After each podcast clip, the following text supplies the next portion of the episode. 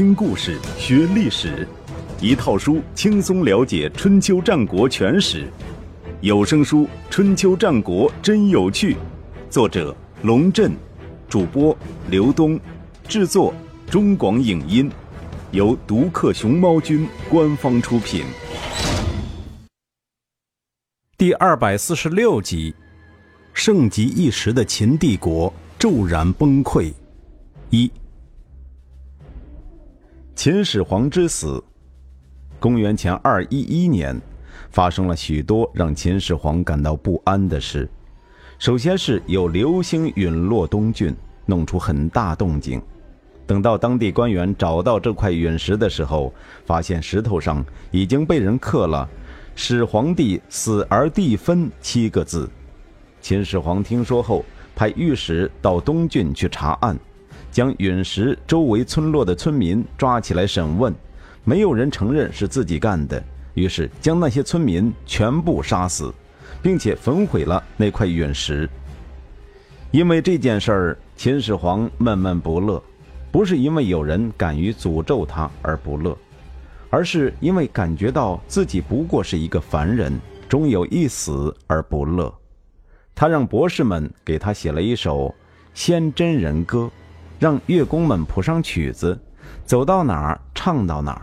偏偏这一年有官员到关东出差回来，经过华阴县的时候，有人手持玉璧拦住使者，说了“明年祖龙死”五个字，然后就不见了。该官员不敢隐瞒，将这件事如实向秦始皇做了汇报。秦始皇沉默良久，说：“这是山鬼。”只能知道当年的事。退朝之后又说，祖龙指的是人的先祖，与真人无关。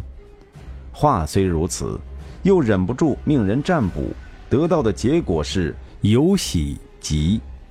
于是，公元前二二零年，秦始皇的第五次出巡开始了。左丞相李斯随驾，右丞相冯去疾留守京师。秦始皇的幼子胡亥自幼受到宠爱，请求跟从，得到秦始皇批准。帝国境内再度弥漫着如临大敌的气氛。从咸阳到东海之滨，皇帝即将经过的每一个城市、每一个村庄、每一条道路，都做好了迎接车驾的准备。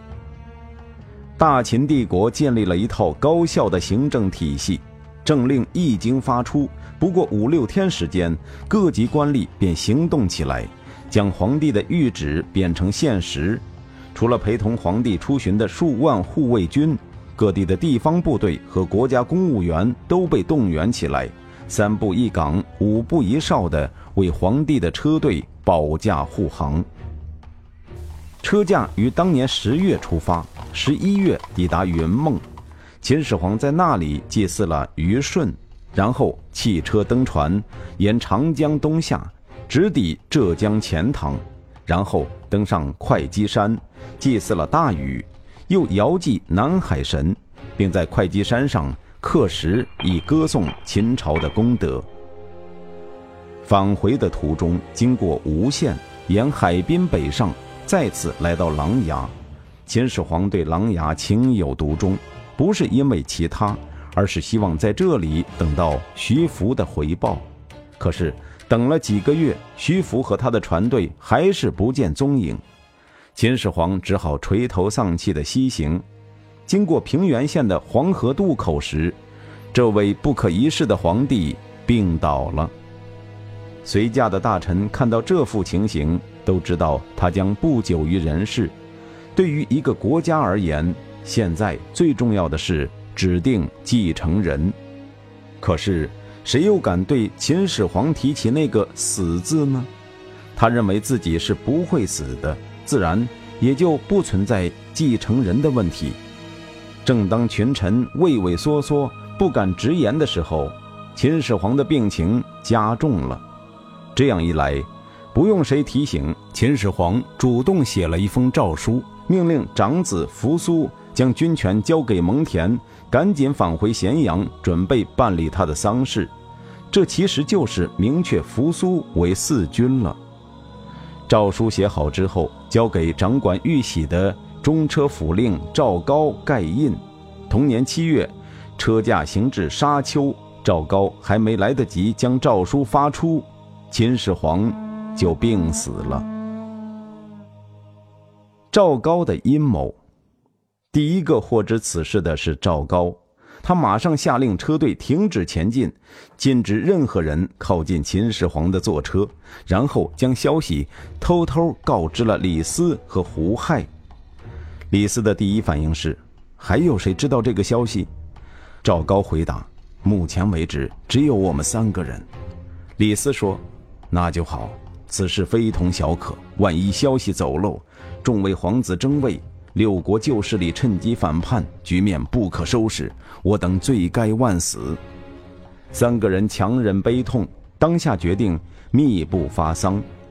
车驾继续向咸阳进发，秦始皇仍旧坐在自己的车中，只有赵高安排的三名亲信宦官与之同车。每到一地，该吃饭的时候，就让人往车里送饭。群臣百官有什么事情要禀报。就站在车外对着车门讲，由宦官在车里代表皇帝做简短的答复。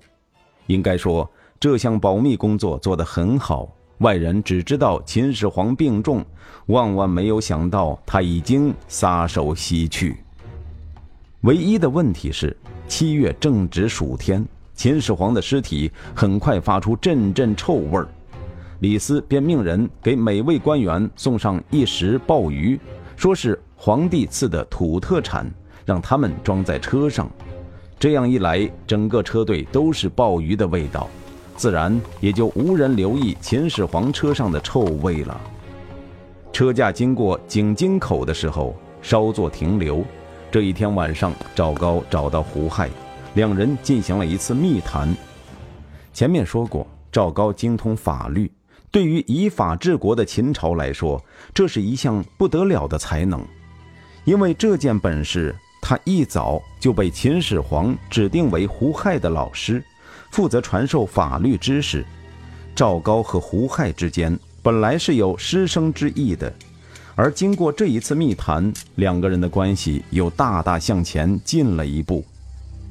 赵高将秦始皇的诏书拿给胡亥看。胡亥立马变了脸色。赵高说：“您也看到了，皇上驾崩，没有只字片言留给其他皇子，只有这封诏书是写给公子扶苏的。扶苏回到咸阳，肯定会被立为皇帝。到那时，您上无官职，下无尺寸之地，打算怎么过日子呢？”胡亥悻悻地说：“我还能有什么办法？自古明君之臣，明父之子。”父亲不给我们兄弟分封土地，自有他的道理，我也只能认命。赵高脸上浮现出一丝狡诈的微笑，说：“不是这样，现在天下的大权其实就掌握在您、我和李丞相手里。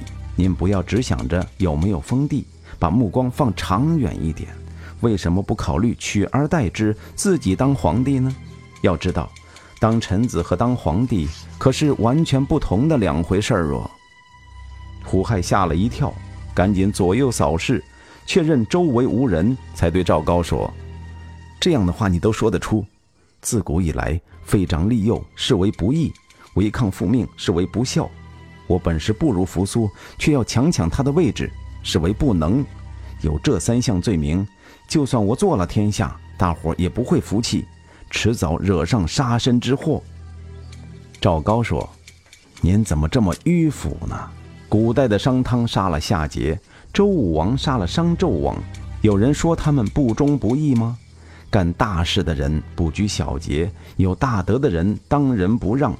如果您顾及这些小事而放弃这么好的机会，犹犹豫豫不敢做决定，以后肯定会后悔。”敢作敢为的人，连鬼神都要给他让路，然后才能成功。请您一定要想清楚，不要辜负我的一番好意。胡亥听了，长叹一声，说：“现在先皇尸骨未寒，我们就谋划这样的事，恐怕不太合适吧。再说了，丞相会答应吗？”赵高心里暗骂了一句。闹了半天，现在才说真话，感情是怕在李斯这里通不过呀，嘴上却说时间紧急，顾不上那么多。丞相那里由我去做工作，请您放心。胡亥的担心是有道理的。如果李斯不同意这件事，就算是赵高篡改了诏书，李斯照样可以质疑，而且肯定会得到群臣的支持。再加上扶苏的背后还有蒙恬的三十万精兵强将，分分钟可以将他捏得粉碎。赵高对此早有准备，第二天晚上，他便拿着诏书去找李斯，将诏书给李斯看了。李斯点点头说。这是意料之中的事。赵高说：“现在这封诏书还在我手上，只有您看过。大秦帝国的未来就握在您和我手上，您难道没有什么想法吗？”李斯瞪了他一眼：“这种事情，难道是我们这些做臣子的能议论的吗？”赵高不慌不忙，反问了李斯一连串的问题：“您自己想想。”您的才能比得上蒙恬吗？您的功劳比得上蒙恬吗？您的谋略比得上蒙恬吗？您在笼络人心方面比得上蒙恬吗？您与扶苏的交情比得上蒙恬吗？李斯如实回答：“你说的这几个方面我都不如蒙恬，但这又有什么关系呢？”赵高说：“我在宫中工作二十几年了。”从来没有见过哪位被罢免的大臣能够将绝路传给儿子的，都是父子共同获罪，一起被杀了。扶苏如果当上了皇帝，必然命蒙恬为丞相，到时候您能不能保全性命，回老家安享晚年，这可就有关系了。而胡亥呢，我曾经教导他读书。这孩子仁慈厚道，礼贤下士，是始皇帝二十多个儿子中最聪明的一个。希望您考虑考虑，让胡亥来接班。李斯按剑而起：“你赶快住嘴！我李斯深受先帝深恩，只知道遵照先帝的旨意办事，听天由命，没什么可以考虑的。”秦始皇对李斯确实不薄。据《史记》记载，秦朝建立后。李斯的长子李由被封为三川郡守，而且诸男皆上秦公主，女西嫁秦诸公子。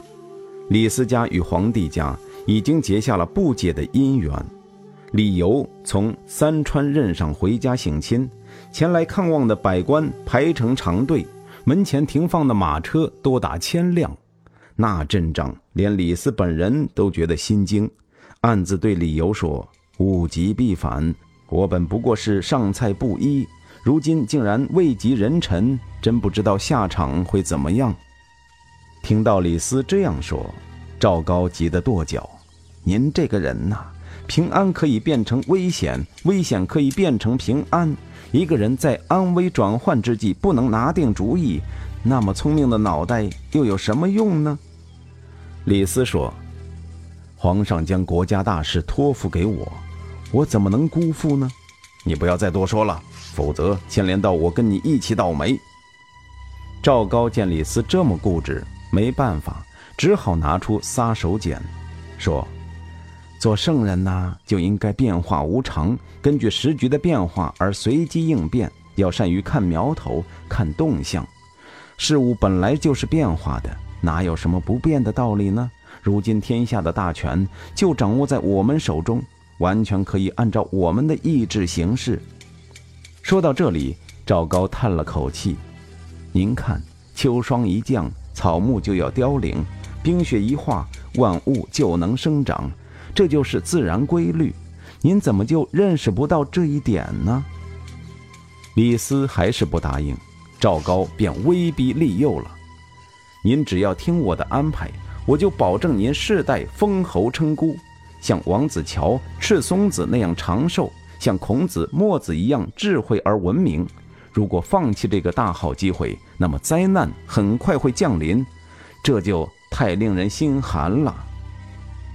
李斯愕然地看着赵高，眼神终于变得恭顺起来。他仰天长叹，流着泪说：“唉，算我倒霉。”怎么就碰上这么个局面呢？我既然不能效忠而死，除了依靠你，还能依靠谁呢？有了李斯的支持，赵高马上就行动起来了。他先是将秦始皇的诏书烧毁，接着伪造了两封诏书，一封任命胡亥为大子，继承皇位；另一封则是写给扶苏的。诏书上说：“朕巡游天下，向名山诸神祷告，希望能够延长寿命。今扶苏与蒙恬率领数十万大军屯兵边疆。”已经十余年了，没有尺寸之功，反而多次上书诽谤朕之所为，恐怕是因为不能回来当大子，所以日夜怨恨吧。扶苏身为人子而不孝，赐剑自裁；将军蒙恬身为人臣而不忠，同样赐死。扶苏看到诏书大哭，回到自己的住处就准备自杀。蒙恬是个聪明人。当时就觉得不对劲，对扶苏说：“这件事有古怪，您想想看，皇上出游在外，未立大子，派下臣率三十万大军戍边，又命您为监军，这是将天下的重任交付给您呢。今天派个使者来，别的不说，指令我们自杀，这也太不合常理了。您怎么知道其中没有阴谋？以下臣之见，不如上书一封。”向皇上辩解，他老人家要是不同意，您再死也不迟。扶苏宅心仁厚，对蒙恬说：“父命子死，子不得不死，还有什么好辩解的呢？”扶苏不听劝阻，果然自杀了。蒙恬不肯就范，使者便将他囚禁起来，带回咸阳。三十万大军的兵权，则被交给蒙恬的副将王离。关于这个人物，有必要提一下，他乃是名将王翦的孙子，王贲的儿子，带兵打仗也是一把好手。几个月之后，蒙恬也死在监狱里。据说蒙恬临死的时候，曾经仰天长啸：“我究竟因为什么得罪了老天，落得如此下场？”思考良久，自己给出了答案。我负责修建长城，绵延万里，岂能不挖动了地脉？也许这就是我的罪吧。李斯的悲惨下场。皇帝的车队继续滚滚西行，进入今天的陕西境内后，通过新修的直道，快速进入咸阳，马上对外宣布了始皇帝驾崩的消息。胡亥在李斯和赵高的扶持下，顺利登上了皇位，成为历史上的秦二世。同年九月，秦始皇的遗体正式下葬骊山陵墓。这座自秦始皇即位就开始开凿的墓穴，挖穿了三层泉水，用融化的铜液将地宫的石缝统统灌注。然后才将棺椁依次放置进去，整个陵墓就是一座地下宫殿，陈列着各种奇珍异宝。陵墓的天花板上陈列日月星辰，下面则有各种地理景观。最为匪夷所思的是，水银倾注的江河湖海，通过机关控制，永远奔流不息。秦始皇的后宫佳丽，只要没生过孩子的。全部被赶到陵墓中陪葬，而建造陵墓的能工巧匠，在殉葬的物品和人员全部安置完毕后，也被强行关进陵墓，没有一个人活着出来。赵高以宦官的身份出任了帝国的郎中令，负责统管宫廷事务。这个至关重要的职位，加上他在秦二世上台过程中起到的关键作用。使得赵高很快超越李斯，成为一人之下、万人之上的实权派人物。在赵高的操纵下，一大批皇亲重臣遭到杀戮。为了防止兄弟们危及帝位，秦二世更将所有的兄弟全部杀死，连姐妹也不放过。整个皇室家族人心惶惶，人人自危，生怕某一天灾难。降临到自己的头上。所有官吏为了保命，都拼命讨好新皇帝，普通百姓也恐惧不已。秦始皇调集七十万民工修建阿房宫和骊山陵墓，现在骊山陵墓已经交付使用，秦二世便将所有人力都转移到阿房宫项目上来。同时发动对外战争，企图通过战争来树立自己的威信。一时之间，咸阳一带聚集了来自全国的部队和杂役人员，粮草供应出现短缺，就下令各地向咸阳运送粮草，而所有负责运送的人员必须自带干粮，不许取用咸阳三百里以内的粮食。整个国家的紧张程度。比秦始皇时代有过之而无不及。面对这种情况，李斯也沉不住气了，多次想劝谏秦二世，没想到秦二世反将了他一军，说：“我记得韩非子曾经说过，尧当帝王的时候，住房的台基高不过三尺，屋顶上的茅草都没有修剪过，他冬天穿一件皮袄，夏天穿一件麻布粗衣。”吃的是粗粮，喝的是菜汤，用的是陶器，这样的生活连奴才都不如吧？人人都想当天子，可是当天子就是为了过上奴才不如的生活吗？一个人当了帝王，就是要用天下的一切来满足自己，这样才能表现出帝王的尊贵。如果一个人连自己都过得不舒服，又怎么可以指望他治理天下？说到这里，秦二世话锋一转。朕最近听说，三川地方不太平，盗贼十分猖狂，连官府也拿他们没办法。请问有这么回事吗？丞相位列三公，地方官员如有失职，可不要睁一只眼闭一只眼哦。李斯一听，面如死灰，不敢再说什么。回到家里，李斯关起门来想了整整一晚上，多了几十根白头发，态度。来了个一百八十度的大转弯，拿出当年给嬴政写谏逐客书的文采，给秦二世写了一封长长的奏折。